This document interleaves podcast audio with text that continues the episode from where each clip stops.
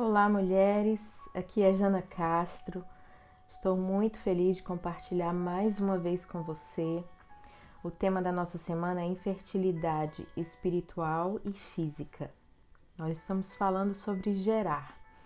Talvez muitas de vocês tenham esse desejo no coração. Talvez muitas de vocês ainda não tiveram filhos, ou talvez nem casaram ainda e nutrem realmente esse sonho no coração. Então, vou compartilhar com você como Deus me fez gerar.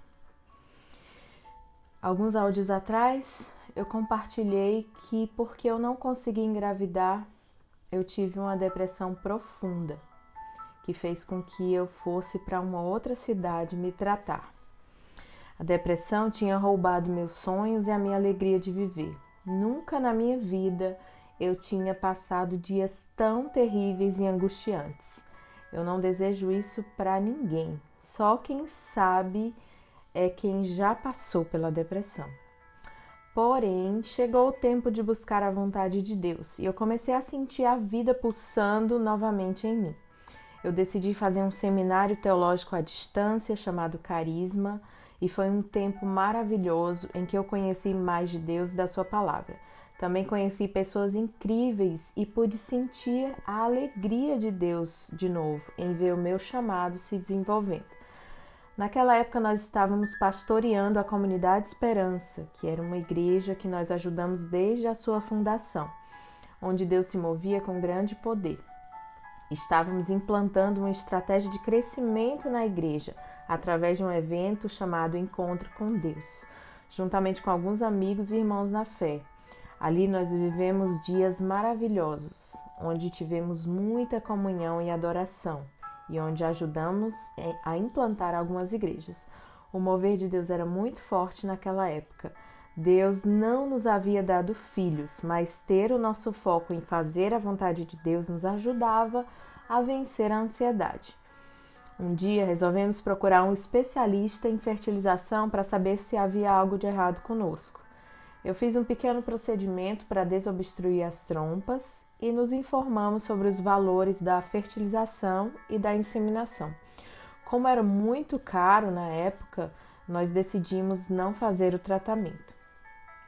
Só que em agosto de 2010 eu entrei na faculdade de psicologia e comecei a cursar o semestre. No final do semestre, Deus nos deu um presente muito especial. Eu já estava conversando com o Davi sobre a possibilidade de adotarmos, mas naquela época ele ainda era muito fechado para adoção.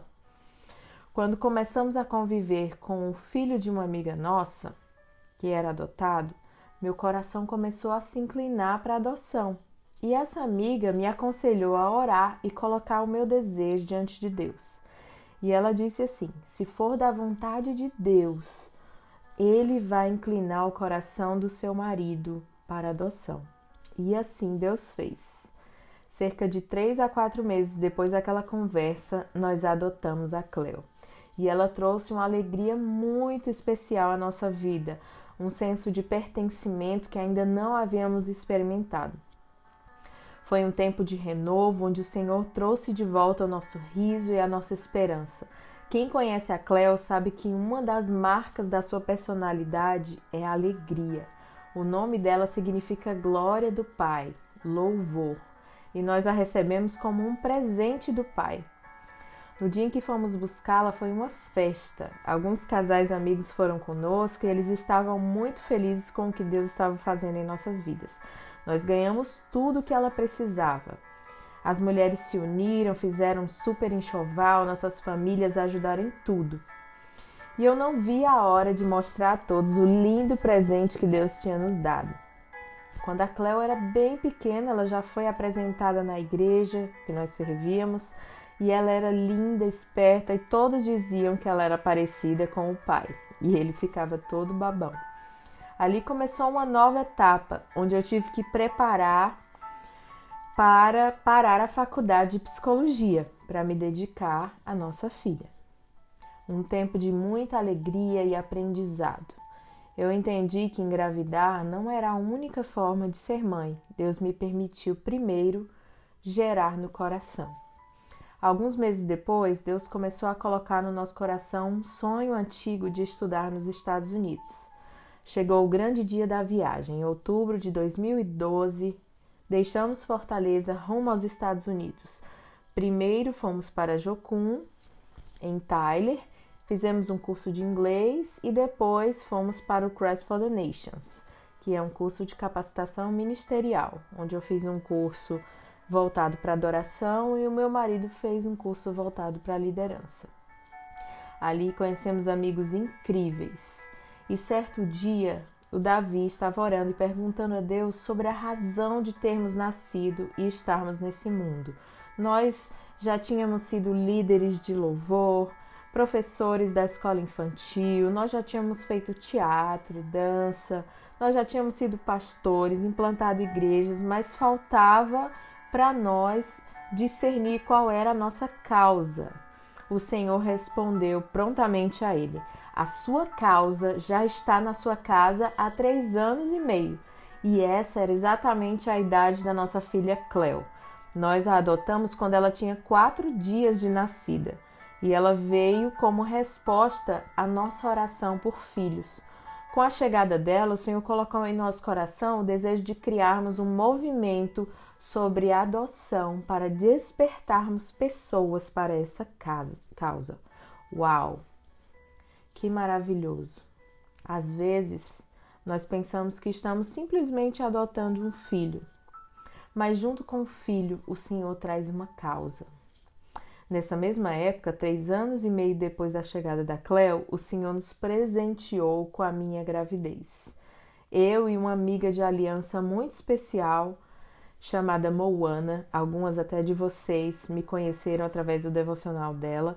Nós começamos a planejar engravidarmos juntas. Olha só que loucura, como se isso fosse simples. Então começamos a tomar vitamina pré-natal.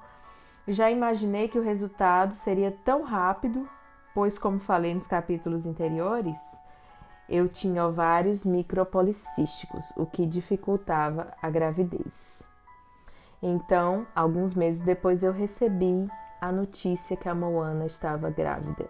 Fiquei muito feliz por ela, celebramos juntas, tive o privilégio de bater suas primeiras fotos de gravidez.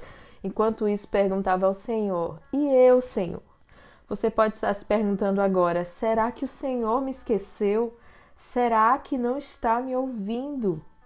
E a palavra de Deus diz em Isaías 49, 14: O Senhor me abandonou, o Senhor me desamparou. Será que uma mãe pode esquecer do seu bebê que ainda mama e não ter compaixão do filho que gerou? Embora ela possa se esquecer, eu não me esquecerei de você. Veja, eu gravei você na palma das minhas mãos. Seus muros estão sempre diante de mim. Que palavra maravilhosa! Nessa época eu recebi muitas palavras que meu ventre estava sendo curado, que Deus me daria um filho. Deus usou o pastor Luiz Hermínio e o neto, marido da Moana, para falar isso. Um mês depois, eu descobri que também estava grávida. Foi uma alegria tremenda. Deus havia respondido à minha oração, Deus havia me curado e eu nem sequer fiz um tratamento para engravidar. Por essa razão, demos o nome dele de Rafael, cujo significado é Jeová Rafa, o Deus que cura. Parando um pouco para refletir sobre o meu processo de sofrimento, dificuldade para engravidar, passei a entender que Deus é soberano. Ele consegue enxergar o que eu, na minha visão limitada, não consigo. Talvez se eu tivesse engravidado no tempo em que eu queria, dificilmente eu teria aberto o coração para adotar.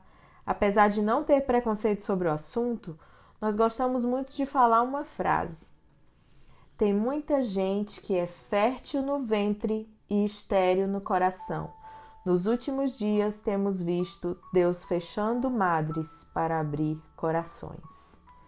Se você está passando por um processo de infertilidade e não entende por que de Deus não ter te dado filhos biológicos ainda, não consegue ver saída, não tem respostas para suas perguntas, creia que Deus sabe de todas as coisas. Ainda que você não entenda, experimente confiar no Deus que te ama e que tem um modo, o modo de fazer, o controle da sua vida em suas mãos. Já parou para pensar que ele pode estar chamando a sua atenção para a adoção? Ele é um expert em realizar sonhos. Toda essa demora em que eu passei para engravidar me fez refletir no Deus de amor. Ele nos adotou, sendo nós ainda pecadores. Então, que Deus te abençoe que você possa fazer essa oração que eu fiz ao Senhor. Senhor, se for da tua vontade, faz com que o coração do meu marido se abra para adoção. E assim aconteceu. Que Deus fale ao seu coração também. Em nome de Jesus.